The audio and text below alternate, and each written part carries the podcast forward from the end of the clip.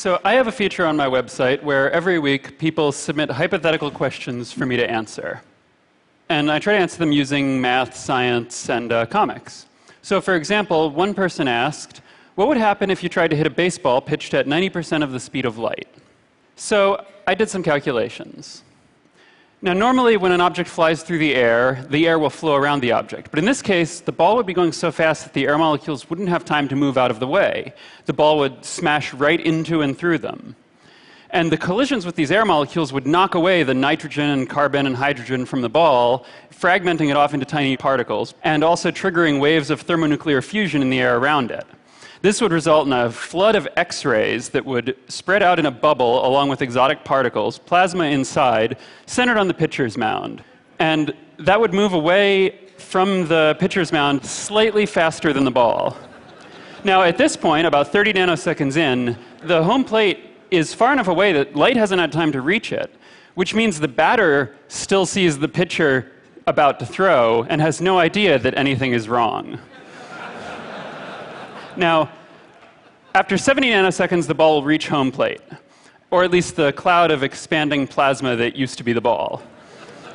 and it will engulf the bat, and the batter, and the plate, and the catcher, and the umpire, and start disintegrating them all as it also starts to carry them backward through the backstop, which also starts to disintegrate.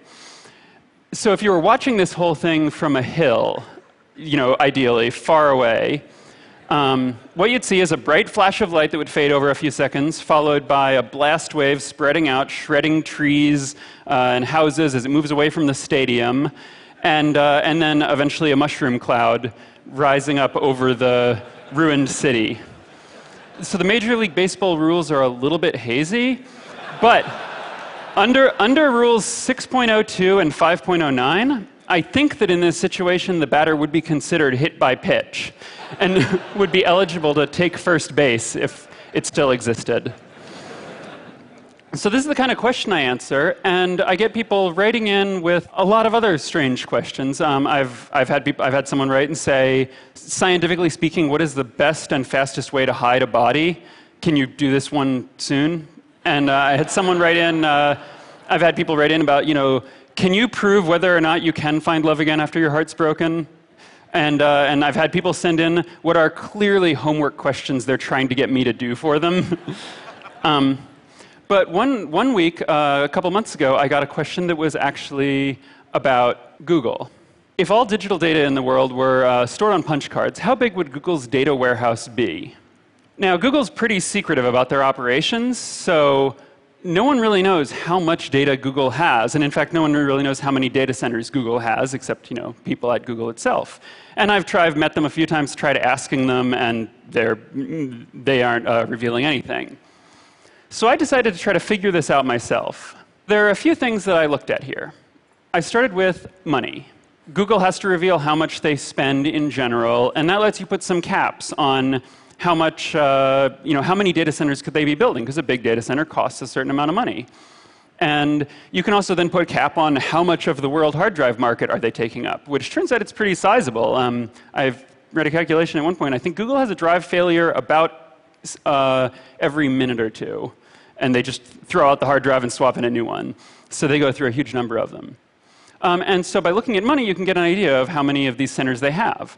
You can also look at power you can look at how much uh, electricity they need. Because you need a certain amount of electricity to run servers, and Google is more efficient than most, but they still have some basic requirements. And that lets you put a, a, a limit on the number of servers that they have. You can also look at square footage and see how many, you know, when, of the data centers that you know, how big are they? How much room is that? How many server racks could you fit in there? And for some data centers, you might get two of these pieces of information. You know how much they spent, and you also say, because they had to contract with a local government to get the power provided, you might know what they made a deal to, uh, to buy, so you know how much power it takes. And then you can look at the ratios of those numbers and figure out for a data center where you don't have that information, you can figure out, but maybe you only have one of those, you know the square footage, then you could figure out, well, maybe the power is proportional. And you can do this same thing with a lot of different quantities, you know, with guesses about the total amount of storage, the number of servers, the number of drives per server. And in each case, using what you know to come up with a model that narrows down your guesses for the things that you don't know, sort of circling around the number you're trying to get. And, and this is a lot of fun. It's, it's, the math is not all that advanced. And really, it, it's like nothing more than solving a Sudoku puzzle. And so what I did, so I uh, went through all of this information, you know, spent a day or two researching, and uh, there are some things I didn't look at. You could always uh, look at the Google recruitment messages that they post. That gives you an idea of where they have people.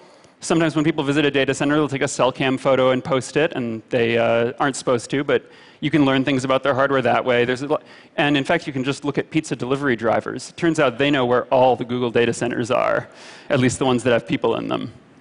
Um, but I came up with my estimate, which I felt pretty good about, that was about, uh, about 10 exabytes of data across all of Google's operations. And, um, and then another maybe five exabytes or so of offline storage in like tape drives, which it turns out Google is about the world's largest consumer of. So I uh, came up with this estimate, and this, this is a staggering amount of data. It's uh, quite a bit more than any other organization in the world has, as far as we know. There's a couple other contenders, especially the, uh, everyone always thinks of the NSA. But using some of these same methods, we can look at the NSA's data centers and, and figure out, you know, we don't know what's going on there, but it's pretty clear that their operation is not the size of Google's. Adding all of this up, I came up with the other thing that we can answer, which is how many punch cards would this take?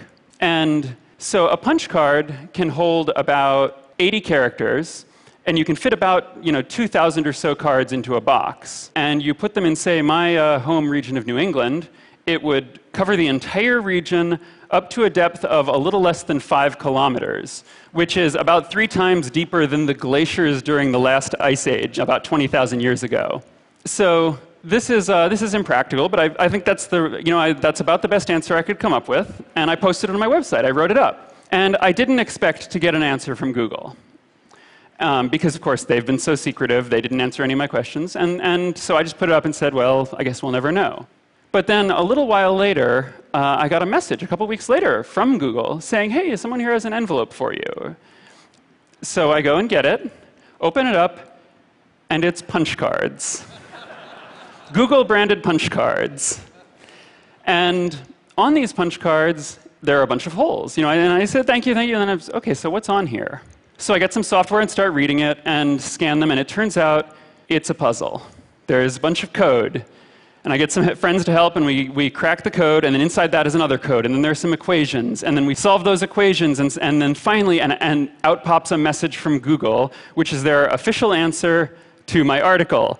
And it said, no comment.